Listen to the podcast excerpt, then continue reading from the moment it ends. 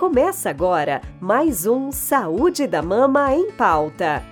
Um programa que oferece tudo o que você precisa saber sobre a saúde da mama. Aqui traremos informações de qualidade, todas comentadas por mastologistas, com uma linguagem simples, de forma clara e objetiva para o entendimento de todos.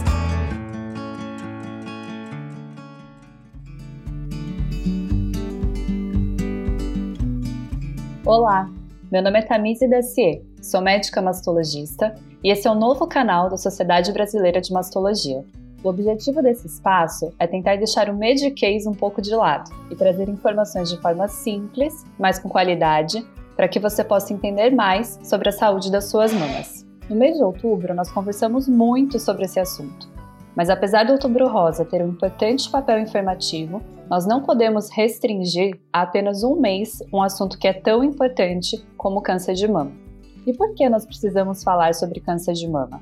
Eu não sei se vocês sabiam, mas ele é o tipo de câncer mais comum nas mulheres. Se pegarmos oito mulheres com expectativa de vida de 80 anos, que é a expectativa de vida da mulher brasileira, pelo menos uma delas pode ter câncer de mama ao longo desses 80 anos de vida. No ano passado, foram mais de 2 milhões de novos casos diagnosticados no mundo e 66 mil só aqui no Brasil. Nós sabemos que quanto mais cedo esse diagnóstico é feito, maiores são as chances de cura. E o exame que tem maior benefício em fazer diagnóstico precoce é a mamografia. Ela é capaz de reduzir o número de mortes por câncer de mama em até 30%. São muitas mulheres. O lema quanto antes melhor se encaixa muito bem aqui. O diagnóstico precoce do câncer de mama possibilita tratamentos menos agressivos, permite cirurgias menores, às vezes dispensa a necessidade de quimioterapia e, consequentemente, tem um importante impacto, não só na redução de morte, mas também na melhora da qualidade de vida. Quando pensamos em prevenção do câncer de mama, não podemos deixar de falar da importância de pequenas mudanças do estilo de vida, e eu vou reforçar algumas delas para vocês.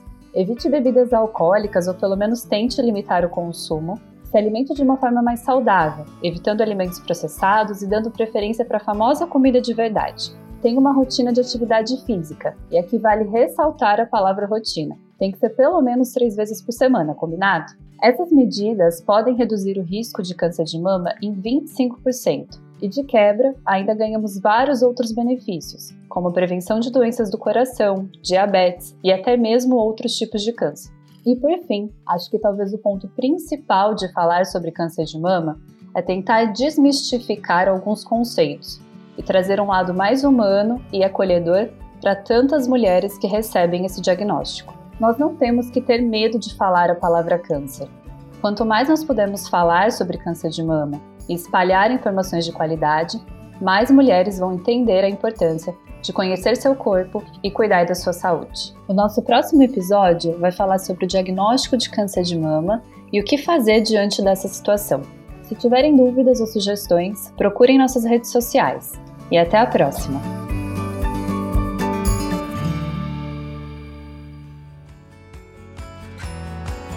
Esse foi mais um Saúde da Mama em Pauta. Programa do podcast da Sociedade Brasileira de Mastologia, voltado para o público em geral. Toda semana temos um novo episódio para você. Fique por dentro de todas as nossas novidades, nos seguindo nas redes sociais, arroba SB Mastologia no Instagram, Sociedade Brasileira de Mastologia no Facebook e também através do site sbmastologia.com.br.